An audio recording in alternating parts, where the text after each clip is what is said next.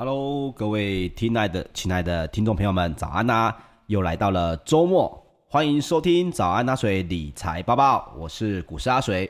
每周一到五早上八点到八点半，由我来帮各位来整理昨晚的全球财经大新闻。在我们节目的最后呢，还有知识加油站哦，让你每天都比昨天的自己更厉害一点点。好的，来到了周末了，各位撑过今天，我们又要来休息了。但是呢，今天美股的消息非常的丰富，我们赶紧来一起关心一下哦。那么首先呢，是受到首次啊申请所谓的失业救济金的数据呢，表现非常的亮眼。那么道琼工业平均指数呢，连续第二个交易日哦，也创下了历史的收盘新高。由苹果跟这个包括了脸书还有微软哦，这些科技巨擘呢，也都领军来拉尾盘。那么道琼工业平均指数呢，在五月四号中场呢上涨了百分之零点九三，收在三万四千五百四十八点五三点，这创下了历史的收盘新高。那么纳斯达克指数呢，则是上涨了百分之零点三七，收在一万三千六百三十二点八四点。那么标准普尔五百指数呢，则是上涨了百分之零点八二，收在四千两百零一点六二点。那费城半导体指数呢，则是上涨了有百分之零点七七，收在三千零六十六点二二点哦。好，我们刚刚有提到一个数据哦，首次申请失业救济金的数据表现亮眼，当然不是指的是这个很多人去申请，指的是呢这个申请人大减。那这个数据数字呢，最新的公布的数据表示哦，五月一号为止的当周。首次在美国申请失业救济金的人数呢，由前一周的五十九万人大减到四十九万八千人，这创下了美国疫情爆发以来的新低。那么，也根据道琼社的报道呢，经济学家原本预测人数应该只会下降到五十二万七千人，但是实际上面是大减到五十万人以下哦。所以呢，劳工部也即将在七号公布众所瞩目的四月非农业就业报告哦，就是美国时间的今天。那根据道琼社的调查呢，经济学家也普遍预测四月的这个非农就业人口呢有望新增一百万人。那么失业率呢，则预料会从百分之六下降到百分之五点八哦。所以各位可以稍微注意一下，就是今天晚上呢。美国的这个非农一旦宣布了这个数字之后，目前经济学家原本的预测人数大概是要新增一百万人，这是就业人口啦，就是所谓的这个不是啊、农业方面的就业人口。那他们的失业率呢，也预计是会下降的。那这是有好有坏，我必须这样讲。今天他希望新增一百万人这个数字呢，并不是啊、随便说的，是根据整个经济复苏的情况来做预测的。那么这个数字实际上如果比较高的话，就容易带动这整个美股呢可以继续的上涨创新高。可是呢，这个数字如果偏低的话，那大家就觉得那经济复苏是不是有什么问题呢？到时候又会讲出一个理由。可是这个理由并不重要，因为实实际上已经让股市下跌了。所以各位呢，在今天晚上也可以稍微注意一下美股的动态哦，这会也会影响到下一周的台股哦。那包括市场观察也报道呢，像是牛津经济的经济学家也表示，四月初以来哦，首次申请失业救济金的人数已经下降了有百分之三十三。那么预测呢，四月的就业报告在七号出炉的时候，投资人将会观察到更多经济复苏的证据哦。这个也是阿水一直在节目跟大家聊的，美国现在最重要的任务叫做经济复苏，所以你们可以看到很多新闻。包括叶伦前几天出来讲这段话，你可以看到联准会非常快的出来跟他们说：“诶，没有，联准会是一个独立的机构，大家不必对叶伦的这个说法呢太过的紧张。”同时，各位如果有印象的话，四月初大概在四月十几号的时候，其实联准会的主席鲍尔呢就曾经说过，他说联准会的这个动作呢，我们并没有教。哎，没有骄傲或者自大到呢，认为联准会一定可以控制所谓的通膨，或者是看到所谓的泡沫。他是认为，在整个经济复苏当中呢，FED 其实就有点类似一个火车头啊，在添加这个柴火，它的任务在重点在于什么时候要让它放缓，什么时候要赶紧让它继续冲刺哦。所以也包括联准会在最近又再强调了一次，他们会维持继续宽松的这个经济政策。那也为这句这个这句话呢，也为了股市增添了进一步的动能哦。那亚特兰大的联邦储备银行总裁呢，在六号也同意 FED 官员本周以来的说法，声称呢，央行会继续让联邦基金利率维持在接近零的位置，并且持续的购债。直到降低失业率，还有让通膨接近百分之二的目标，双重任务都达成，有更多的进展之后，才有可能会改变哦。也因此呢，FED 的副主席克拉里达在五号接受 CNBC 的专访时就有说了这句话。这个昨天也跟大家分享过，现在仍然不是考虑削减量化宽松货币政策的时候啊，这就是所谓的 QE 嘛。那么他也说了，我们预预计呢，距离目标还有很长的路要走。依据新设立的架构，央行希望看到经济有实际上的进展，而非仅止于预测而已。所以各位可以稍微来看一下哦，包括整个 QE 量化宽松，大家也都知道，QE 最重要的就是购债这件事情。可是呢，待会我会跟大家分享一件事情，就是联准会的这个理事呢，周四哦，就是五月六号，有发布了一个新闻稿。也就是最新发表的叫做金融稳定报告，叫做简称 FSR。它这个金融报告呢，非常的不错，原因是因为它会追踪很多金融系统的漏洞，它会提供一些不同的看法，避免呢整个联准会大家都是以这个鲍尔的想法为依据哦。所以包括联准会的理事呢，在五月六号发布了这个新闻稿，这个 FSR，它有提到一些东西。第一。居高不下的风险胃口哦，相关的脆弱性正在上升，各种资产类别的估值呢，自去年底以来就已经开始偏高了。但是呢，这大概是半年以来，这些偏高的水准呢，还是持续的走高，并没有修正哦。所以股价指数不断的创新高，相对于预估盈余啊，股价啊这种接近历史分布的顶点。风险偏好呢是普遍在上扬的，也就是说，大家普遍在现在愿意赌一把哦。正如大家有看到的，像是美国的一些迷因股这些事件所证明的这样子哦。所以 FSR 呢也提到一件事情，包括 a h e g o s 在资本管理公司的这个失败哦。这个 a h e g o s 之前造成了很多美国的投行他们的这个基金所投资的部分都有亏损哦。所以呢，他也表示呢，Archegos 的事件呢，也凸显出避险基金的风险部位，它的能见度是有限的。所以他也提醒了外界啊，现有的避险基金的杠杆部位呢，它的揭露措施可能无法会捕捉到重大的风险哦。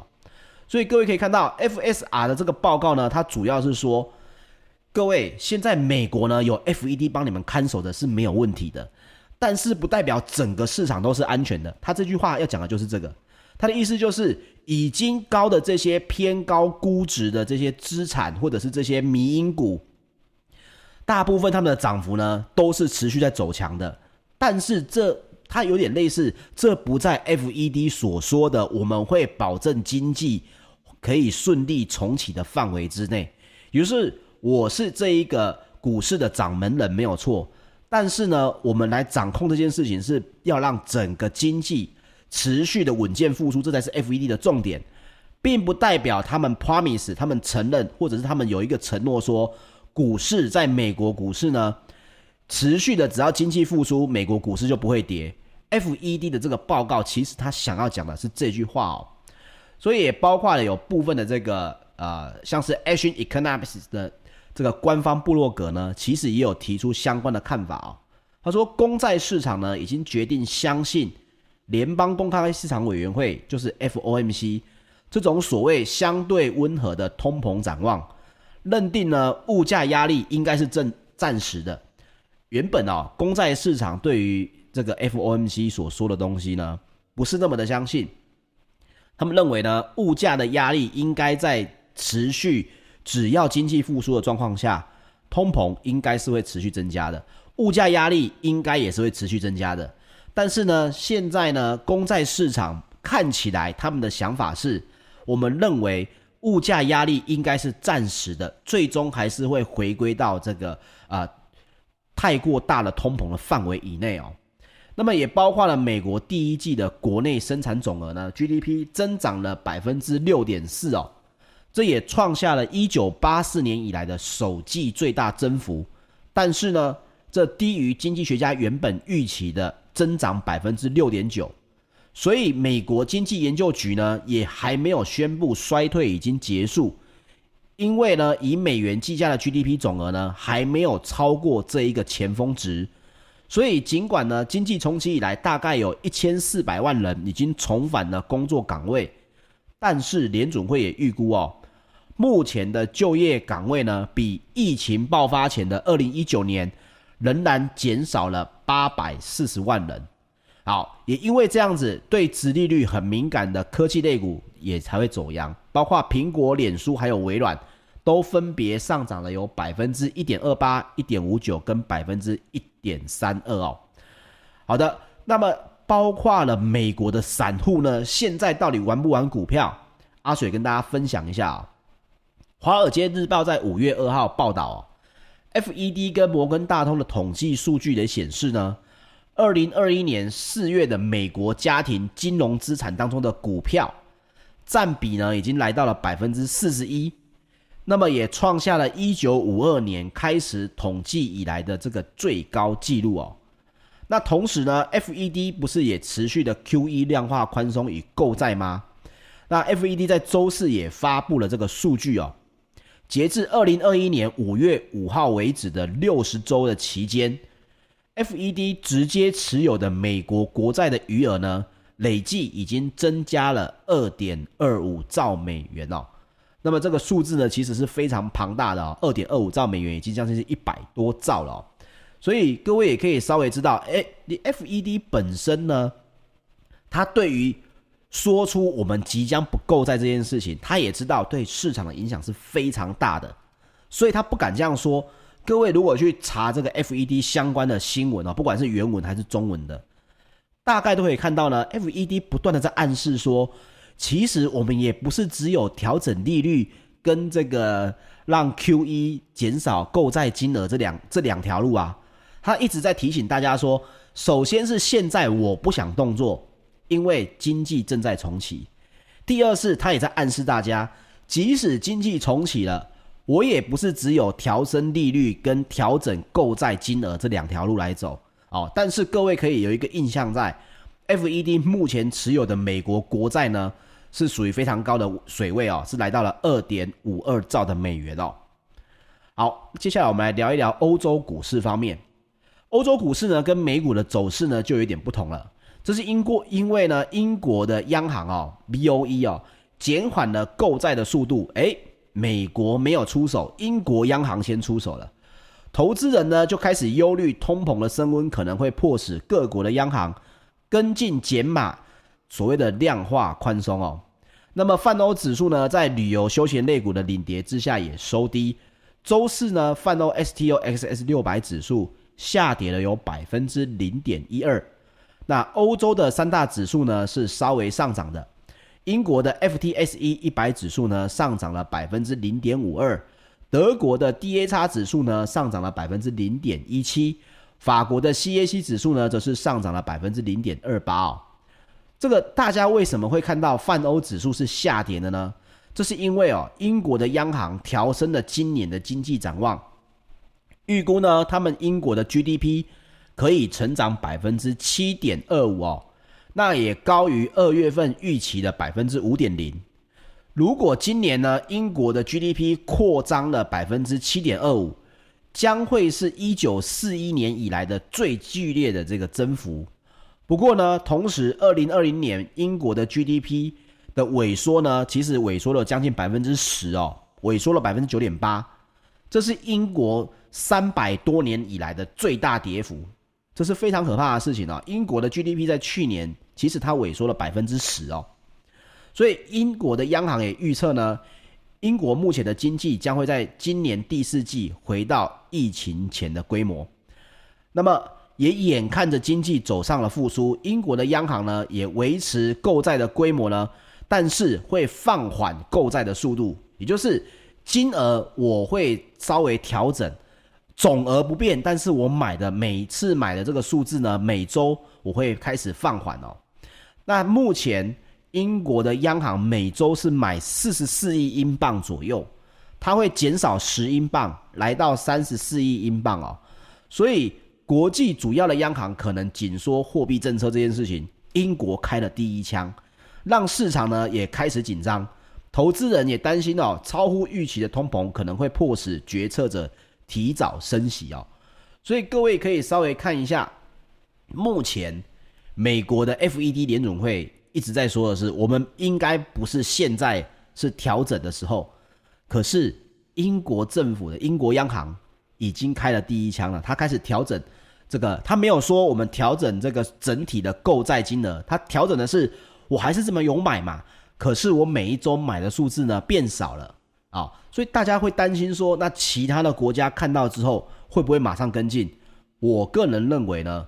不会马上跟进，是因为大家都在看英国这样做对于接下来的影响是大还是小，与其现在马上跟进。不如呢，我们先观察一下英国调整之后整个市场的反应，这也会为自己的政策面呢来做一支预防针哦。如果英国调整了之后，诶，你像现在英国的股市也没有大跌，它只是减缓了，一步一步的测试市场的反应。所以英国的央行也很聪明，我相信各国的央行呢，看到英国现在开先虽开了第一枪，可是呢，我认为他们是会先观察一下。看整体市场的反应是大还是小，才有可能去做调整哦。那么我们来讲一下，稍微这个昨天有提到的哦，美国总统拜登呢支持放弃新冠肺炎疫苗的智慧财产权保护哦。这个像是莫德纳呢是重挫了百分之九，那在德国挂牌的这个美国药厂啊，这个诺瓦瓦克斯呢也下跌了有百分之六点四四哦。好的，我们来看一下石油方面。纽约商业交易所的六月原油期货在五月六号收盘下跌了零点九二美元，或者我们说下跌了百分之一点四，那么来到了每桶六十四点七一美元。主要也是因为呢，担忧第三大石油进口国印度的疫情影响。那包括了欧洲的 ICE 期货交易所的近月布兰特原油也下跌了百分之一点三，来到每桶六十八点零九美元哦。那么，德国商业银行的报告也显示呢，印度呢创纪录的新增感染人数，加剧了市场对需求复苏可能放缓的这个担忧哦。那美国为什么看起来老神在在呢？这是因为美国能源部的报告也显示哦，二零二零年美国进口加拿大的原油已经达到了平均每天三百六十万桶，创下了历来以来的第三高哦。仅次于二零一九年跟二零一八年。反观呢，美国进口所谓的 OPEC 的这个原油的数量呢，已经降到了每天八十一点六万桶哦，这是创下了一九七三年统计以来的年度新低。为什么呢？各位，我们应该还有印象吧？之前的早安阿水跟大家分享过，美国现在的原油呢，主要靠自己的页岩油跟什么进口的地方，并不是所谓的。呃，大家认为的中东啊，还是什么呃呃，可能俄罗斯啊，他不想要把自己的能源进口的这个脖子呢放到俄罗斯的手中，所以现在进口最大的呢，其实是从加拿大进来的，因为加拿大是跟美国非常友好的国家。再来呢，甚至是跟墨西哥进口，排到后面的才会是 OPEC 的这个原油，包括沙乌地阿拉伯跟所谓的这个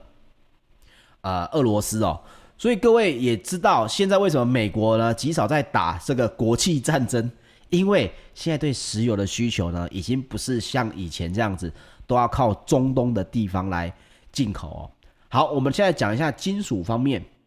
伦敦金属交易所呢，三个月基本金属期货五月六号呢全面的上涨哦，铜价也正式站上了每吨一万美元的大关。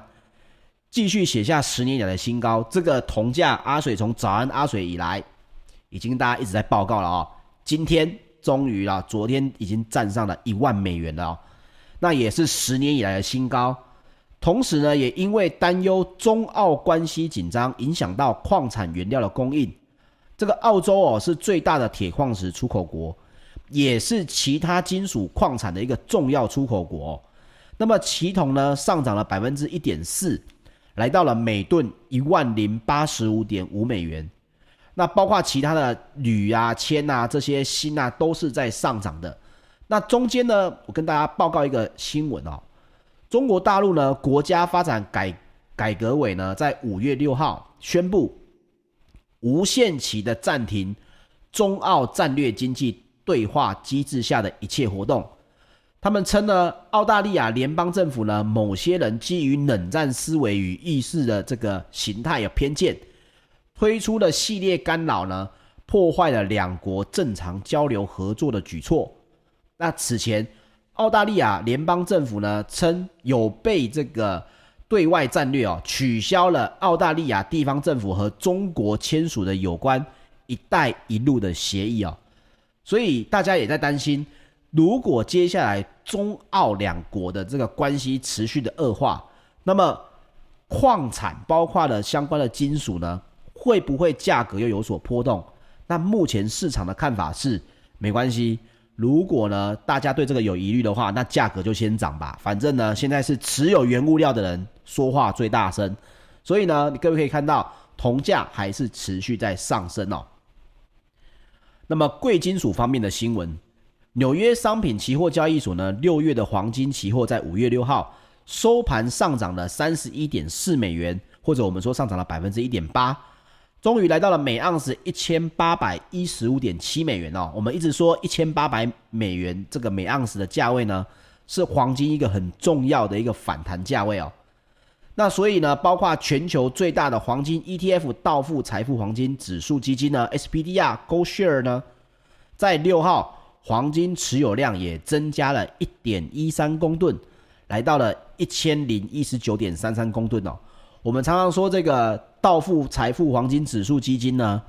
他们持有量增加或减少，如果你去看它的这个持有的总数的话，是上涨的。那么在未来的半年呢，黄金的走势呢就会偏强。如果看到这个道富财富黄金指数基金的持有黄金量一直在减少的话，那么黄金在未来半年的走势就会偏弱哦。目前是增加的，所以大家大家也可以看一下这个。黄金站上一千八之后的表现哦。好，农产品的部分呢，芝加哥的期货交易所三大农业的期货在五月六号也还是全面上涨，这也是因为美元下跌以及巴西天气还是持续的干旱，都让美国农产品的出口需求增加，包括七月的玉米期货呢，还是上涨了百分之一点五，小麦呢上涨了百分之一点二。黄豆则是上涨了百分之一点八哦，也创下了二零一三年以来的新高。所以呢，国内只要跟相关黄小玉哦，黄豆、玉米、小麦这三个有相关的这个产业呢，各位可以注意一下，这个看是成本增加还是销售可以增加哦，这也会对台股呢这些股票会有相关的影响。好的，我们来看一下今天的知识加油站。今天的知识加油站呢，其实还蛮容易的，因为呢，大部分人都有，包括阿水自己也有这个偏差啊，这叫后市偏差。后市偏差呢，其实这句话并不困难，它其实简单来讲就是一个后见之明。后见之明是什么意思啊？我们听过先见之明嘛？后见之明就是说，当人们呢得知一个事情的结果之后，会夸大原本对这个事件的猜测的倾向。哎，我原本就是这样想的啊。俗语呢称为事后诸葛或事后孔明。好，各位听到这里，是不是想到你身边有这样的人？你是不是觉得他是故意的？哎，后世偏差，他在讲的并不是说他是故意的，他指的是呢，很多人都会认为啊，事后诸葛人呢，他单纯可能只是想要炫耀、要臭屁，显得自己很聪明、有远见，或者。跟他讲的相反的话，他可能会想要逃避责任，所以才会说“我早知道”。但是呢，心理学家哦，好几位都去做过相关的实验，表明，他说曾经尝试呢，在实验中当中呢，通过指导语的改变被试者的动机强度，但是呢，也并没有影响到后见效应的大小。同时，也有报告指出呢，即使不当着别人的面，忽略这些啊，我要炫耀我很聪明，我很深知熟虑的这些动机，一样的。每一个人呢，基本上还是会产生所谓的后视偏差，所以实际上后视偏差这种事后诸葛呢，它是一种真正的记忆歪曲的现象哦。所以各位不要觉得说啊，那个人就是爱臭屁，那个人就是爱乱讲，其实并不是哦。我们每个人的脑中呢，或多或少对于自己的记忆呢，都很容易产生的这个曲记忆歪曲的这个现象啊、所以后世偏见其实是多重的因素，包括你有可能是回忆有错乱啊，或者是认知有可能重新的这个重构了啊。所以每个人在社会的知觉当中，别人看来都是属于不由自主，会倾向于认为自己判断是正确的啊，通常不会觉得自己判断是错误的。所以他对于投资来讲，哎，对各位的投资就很重要了。既然这种事后的这种后见之明，它并不是一种故意性的行为，而是我们的大脑当中真正的一种记忆错乱跟认知的一种偏差。所以你在投资的时候呢，如何减少这样子的后见之明也很重要咯。比如说，你现在买了一档股票啊，你是偏多的，你是觉得这档股票是会涨的，你一定是有很多综合因素嘛。即使是朋友告诉你的，他会不会告诉你说为什么会涨啊？比如说啊，他看到筹码，他看到未来的这个话题，他看到了这个量能，看到技术形态，不管他从哪一个角度出发，一定都有他判断的因素嘛。而你可能也听了很多，所以你买进这档股票之后呢，你第一个，你很容易在新闻当中注意到这档股票的新闻。那不管是赚钱还是没赚钱。如果你没有写下来，你当时为什么买啊？啊，你之后又看了很多新闻报道啊，你就很容易出现后见之明的情况哦。诶，我早就知道我是对的吧？我就说它会涨吧。诶，果然如此哦，是因为什么什么什么？可是各位，你到结果的时候所表明出来的，你知道它为什么会涨的这个原因呐，有可能是根本错误的，并不是当时你所购买的一个理由。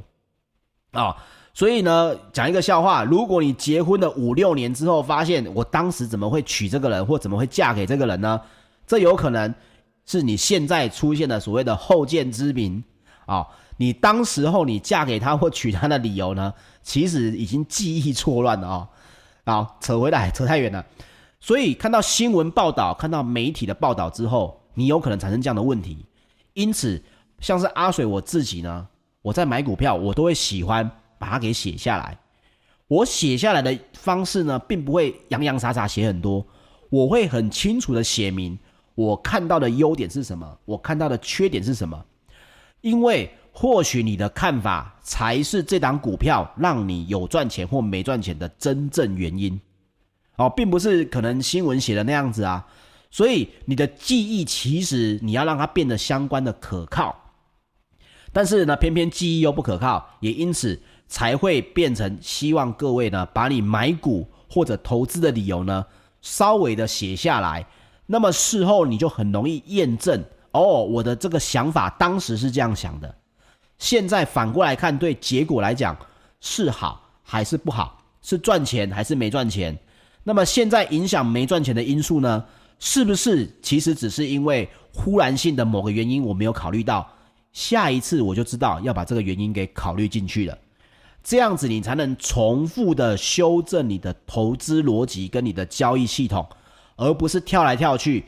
一会觉得是因为这个原因买的，另外一会又觉得是另外一个原因买的，所以买进前或者是买进后，马上写下来，要清楚有条理的写下来，这样子就能对投资做检讨。阿水啊，以前也在节目当中说过。好脑子呢不如烂笔头，不要小看这个写下来的威力喽。OK，以上就是今天的节目，本期的节目内容，请记得帮我订阅 YouTube 频道，同时点开这个小铃铛，或者按赞还有分享喽。谢谢各位今天的收听，我们下周一早上八点再见哦。谢谢各位，大家拜拜。Clubhouse 的朋友们，谢谢你们，我们下周一见，拜拜。